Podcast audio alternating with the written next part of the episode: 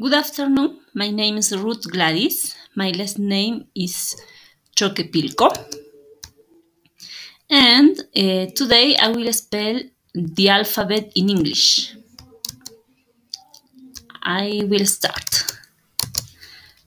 A, B, C, D, E, F, G, H, I, J, K, L, M, N, O, P, Q, R, S, T, U, V, W, X, Y, Z.